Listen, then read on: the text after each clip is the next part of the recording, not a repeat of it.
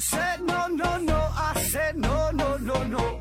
You say take me home, I said no, Perignon. You said no no no, I said no no no no, no no no no.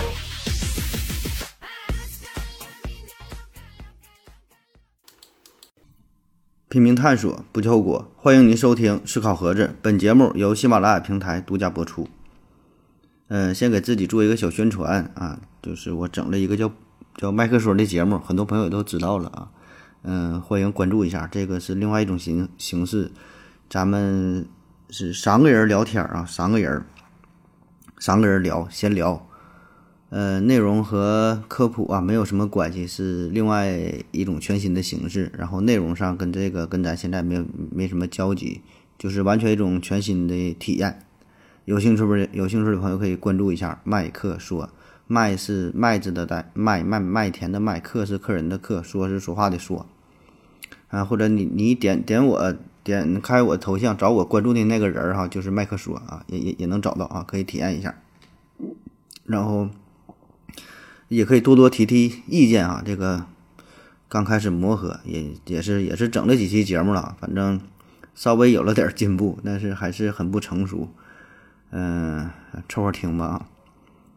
呃，今天还是回答听友问题啊。第一个问题，执剑人真子提问说：何总，嗯、两个问题哈、在线求解。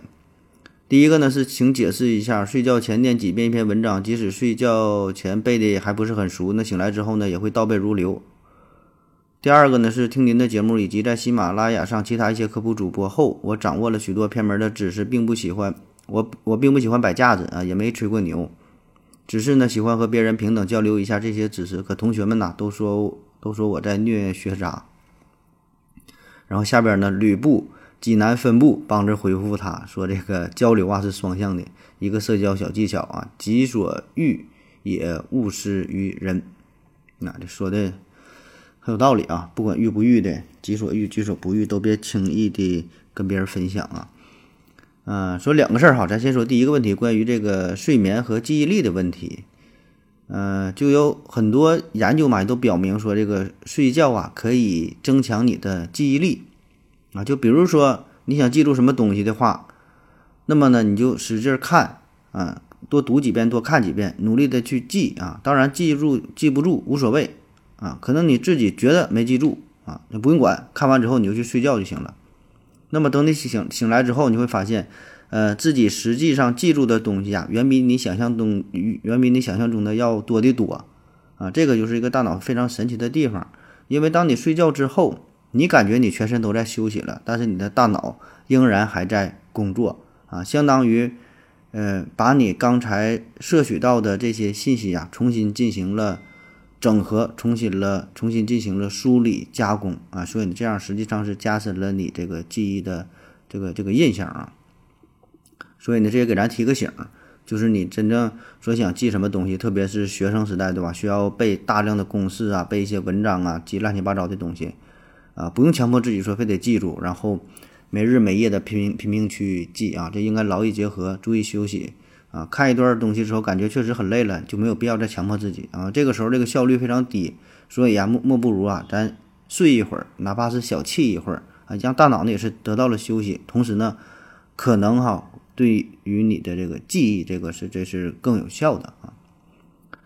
然后说第二个问题，说你跟你的朋友分享一些冷门的知识啊，然后说你那个同学觉得你在虐学渣，对吧？觉得你可能是在装逼啊。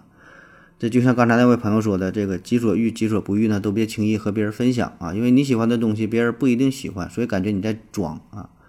而且这个吧，也是咱们呃很正常的一个一个一个心理啊，每个人都会有。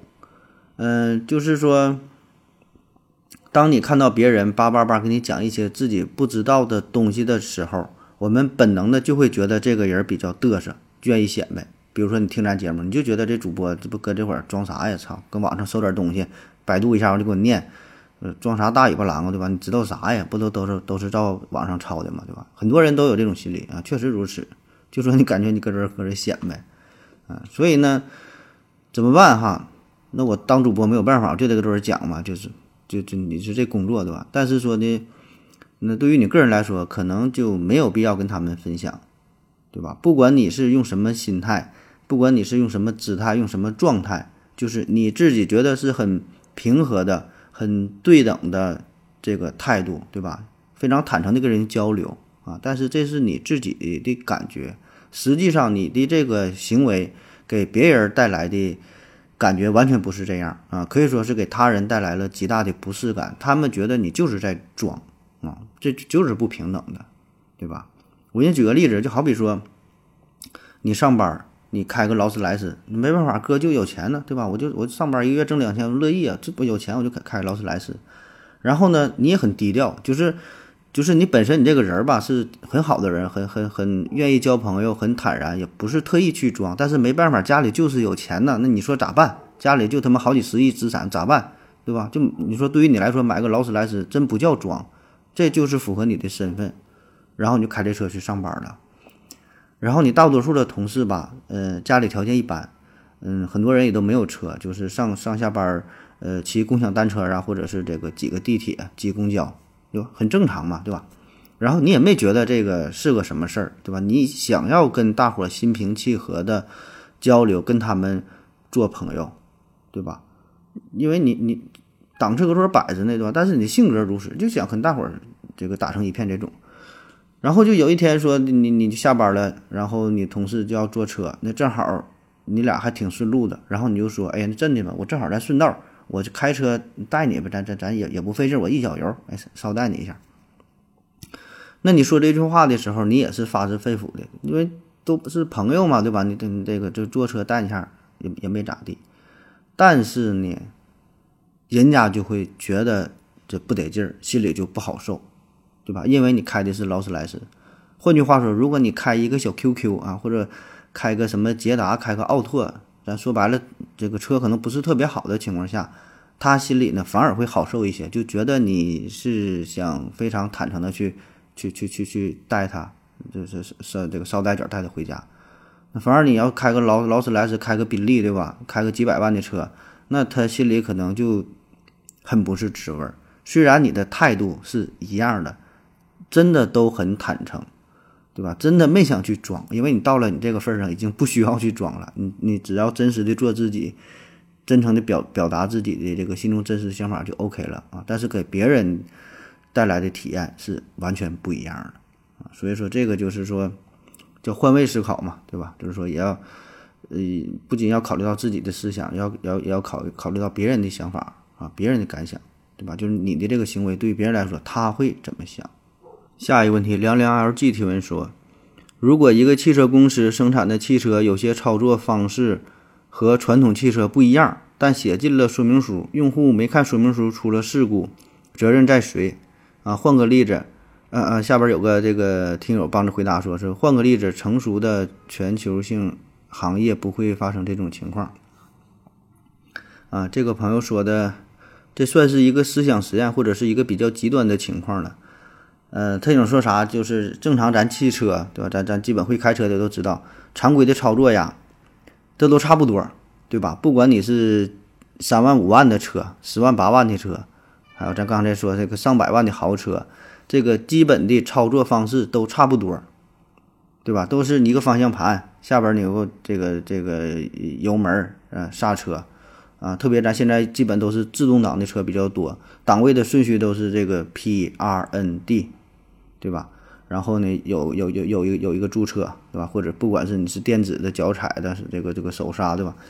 就不管啥牌车，不管是多贵的车，这些最基础的功能都差不多，包括说你这个车的喇叭，然后这边的转向灯，这边的雨雨刷器，哎，大体呢都是如此。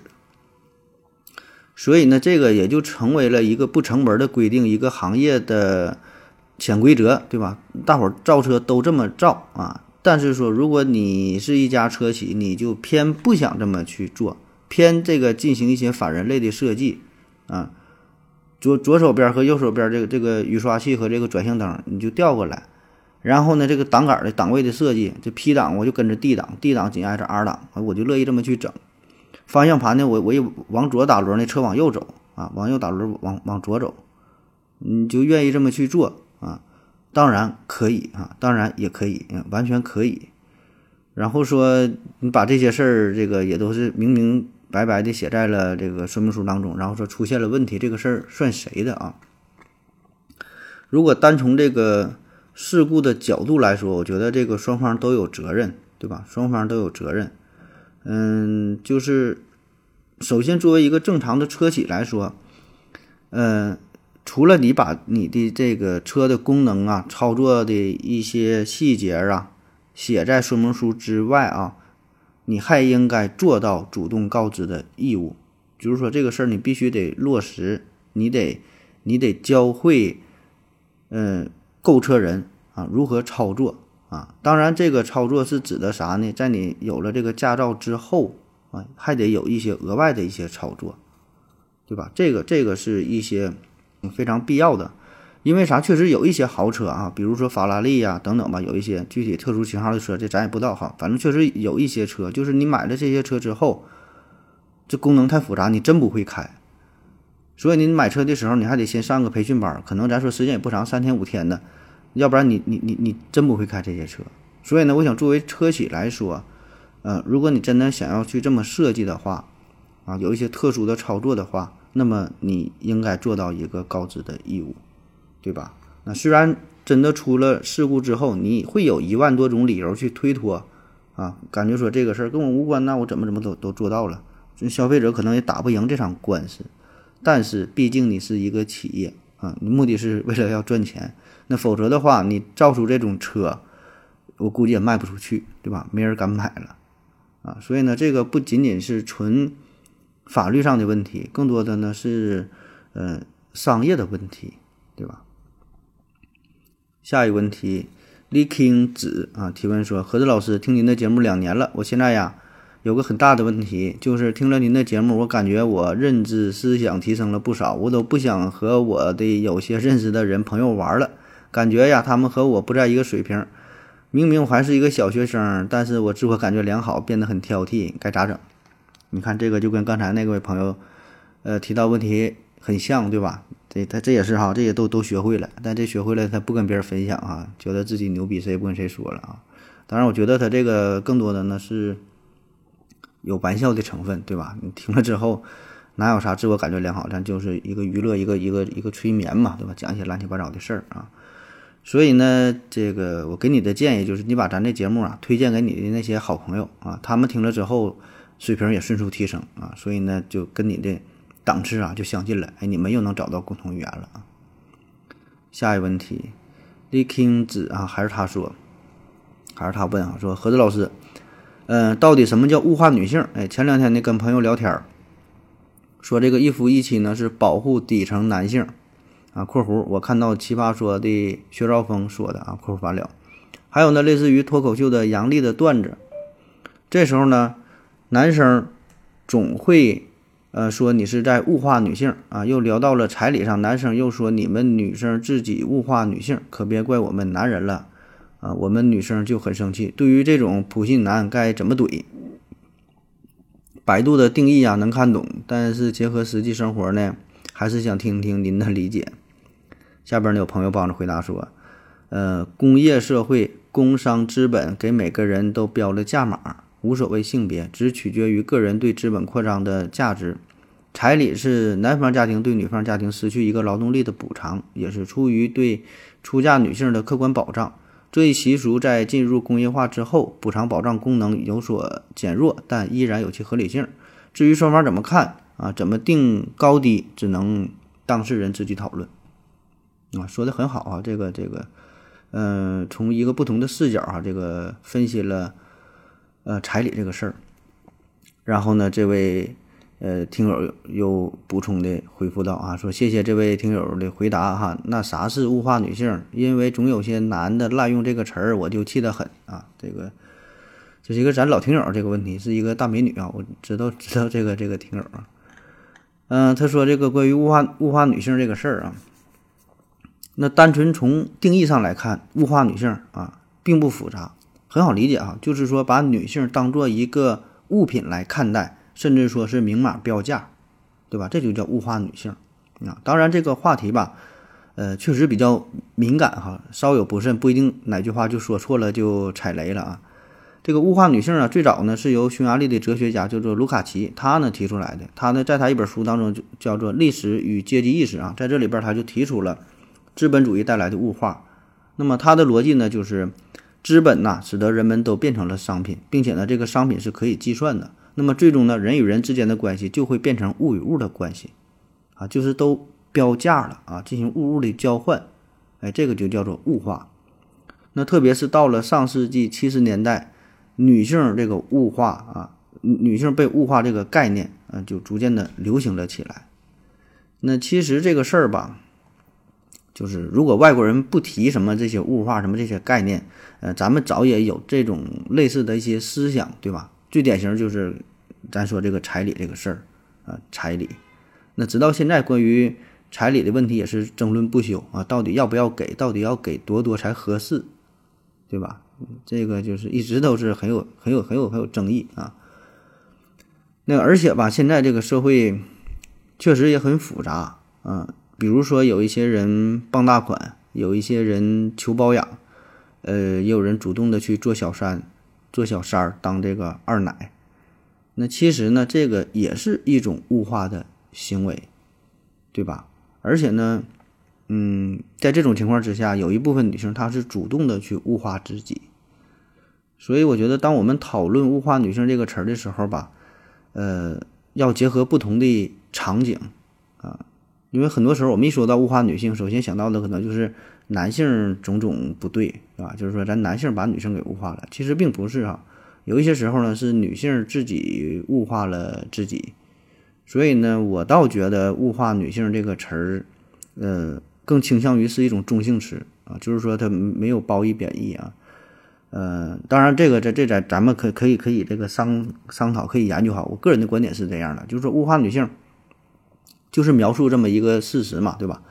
啊，因为。他有一些女性自己就想把自己给物化了呀，啊，因为表面上她是失去了自己的自由，失去了灵魂，如何如何的，但是她为了眼前的现实的利益，她想被物化。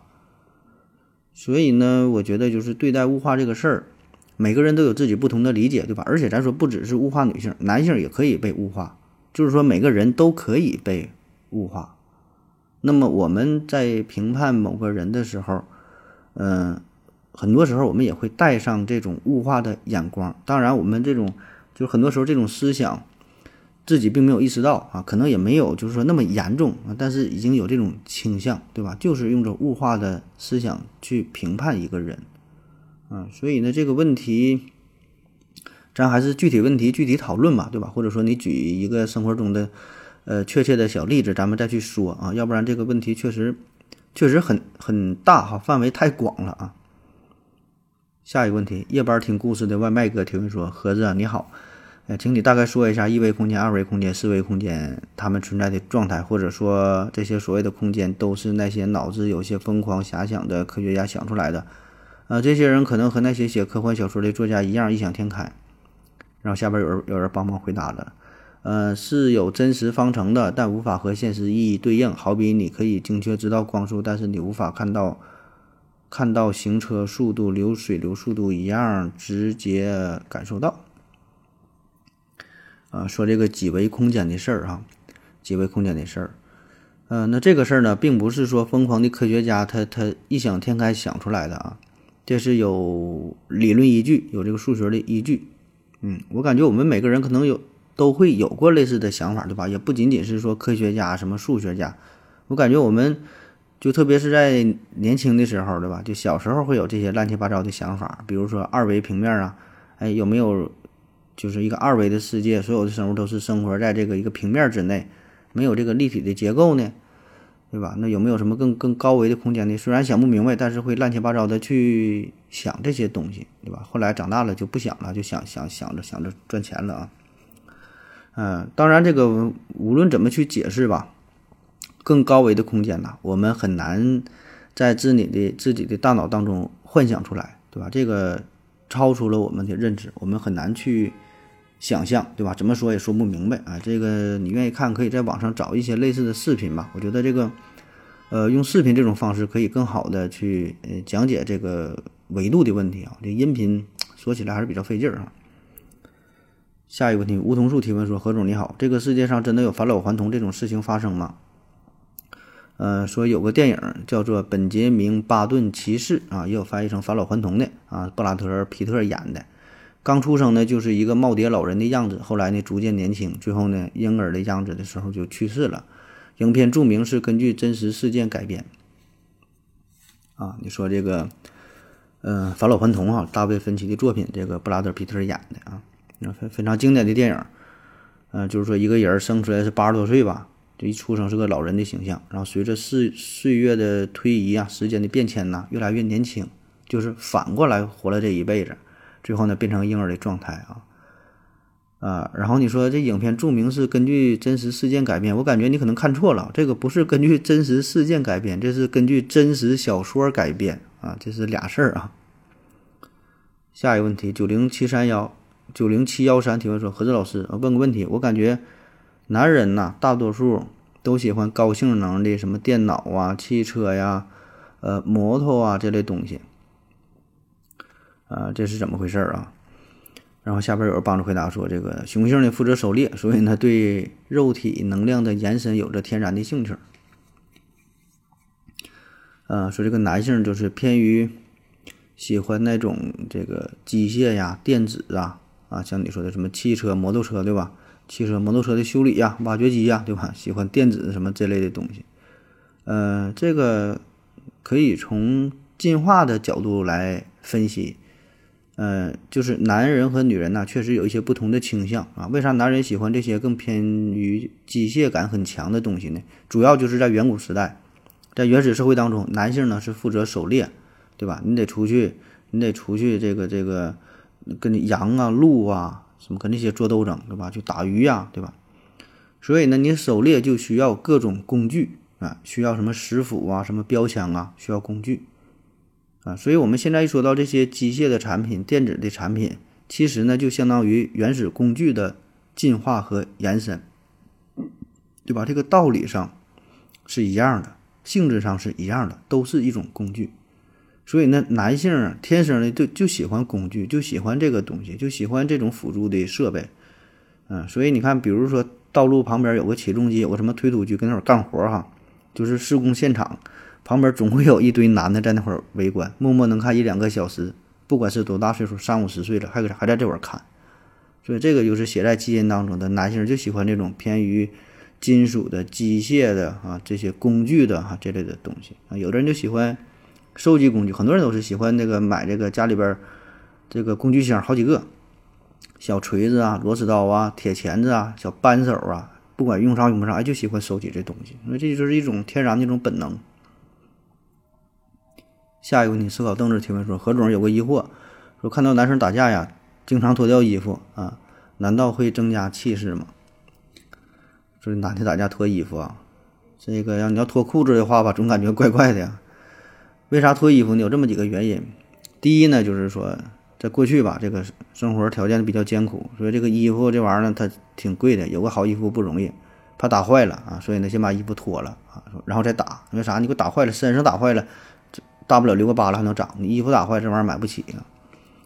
第二呢，就是说，脱了衣服之后，这打架就比较顺手，比较方便呐。你说你穿个西服啥的，就影响发挥啊。再有一个呢，就是。脱了衣服之后，可以展现出自己健壮的肌肉啊，展示出身体的这个这个小线条，哎，可以，所以呢，可能在一定程度上会给对方带来一些威胁，对吧？有的这个就纹个身呐，什么露个大金链子啊，露点胸肌啊，露点这个这个胸毛啊，哎，一看那练家子哈，能在气势上可能呃会给对对方一些威胁、一些压迫。下一个问题，Yes Test 的提问说，何总。光合作用可以工业化嘛？嗯，如果工业生产的过程能像光合作用一样清洁，同时呢还能消耗二氧化碳制造氧气，地球的环境问题是不是就解决了啊？还是说即使实现了，也会造成全球进入呃人为冰期，造成灾难？啊，就说这个，嗯，题目哈，这个人造光合作用或者叫人工光合作用啊，嗯，这个问题。光合作用嘛，这我们都听过，也都学过啊。上学时候生物不都讲过嘛？这植物哈，植物，呃，特别是绿色植物啊，通过这个晒太阳吸收阳光，然后呢把这个二氧化碳和水呀，呃合成有机物，同时呢释放出氧气啊。那么如果我们人类能够人为的利用这种方式啊，模拟出光合作用的反应这个过程，哎，那么就可以消耗二氧化碳，哎，制造氧气，还能说制造有机物，对吧？提供一些能源，这真儿是极好的啊，这想法很好。而且呢，很早很早就有科学家注意到这个事儿，也在试图呃相关领域的一些研究啊。但是呢，该说好说啊，一直没有啥太大的突破啊，很难很难。因为啥？这里边这个难点这太多了。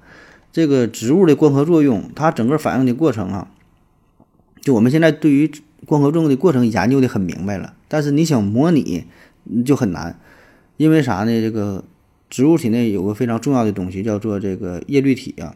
那么在光合作用当中呢，它是产生了实际上是两个化学反应啊，这个都是这个叶绿素分子这个参与的，它就失去了两个叶绿素是失去了两个电子，然后呢，这个水分子发生了分解。所以呢，你这个人为模拟的过程，你就没有这个叶绿素啊，那你用啥代替呢？是吧？所以我们能够现在能够做到的有有一些，呃，可以模拟这个过程用的这个介质啊，一个呢是呃铂，一个呢是了，了了了，第三声啊了，对，是这个东西，一个是铂，一个是了，啊，这两呢可以充当一个媒介，在一定程度上呢模拟这个叶绿素的这个作用啊。但是说呢，这这俩玩意儿都太贵了哈，是非常非常昂贵的金属，它比金子都贵啊，所以你这玩意儿它代价就就太高了。你用这种方式，呃，进行氧气的生成啊，这什么进进行这个这个这个水的合成水这个呃有机物的合成啊，代价太大，而且呢，这个反应还需要这个特定的温度、特定的气压，反应条件也是非常苛刻啊，所以这个根本就。没办法推广啊，即使是在实验室当中，也是在非常苛刻的条件之下才能进行。所以这个离真正的工业大生产啊，完全的推广开来，还有很长的路要走。啊，那好了啊，今天节目就这样，感谢您各位的收听，谢谢大家，再见。感谢您的聆听。如果您也想提问的话，请在喜马拉雅平台搜索“西西弗斯 FM”。在最新一期的节目下方留言即可，欢迎您的参与，我在这里等你哦。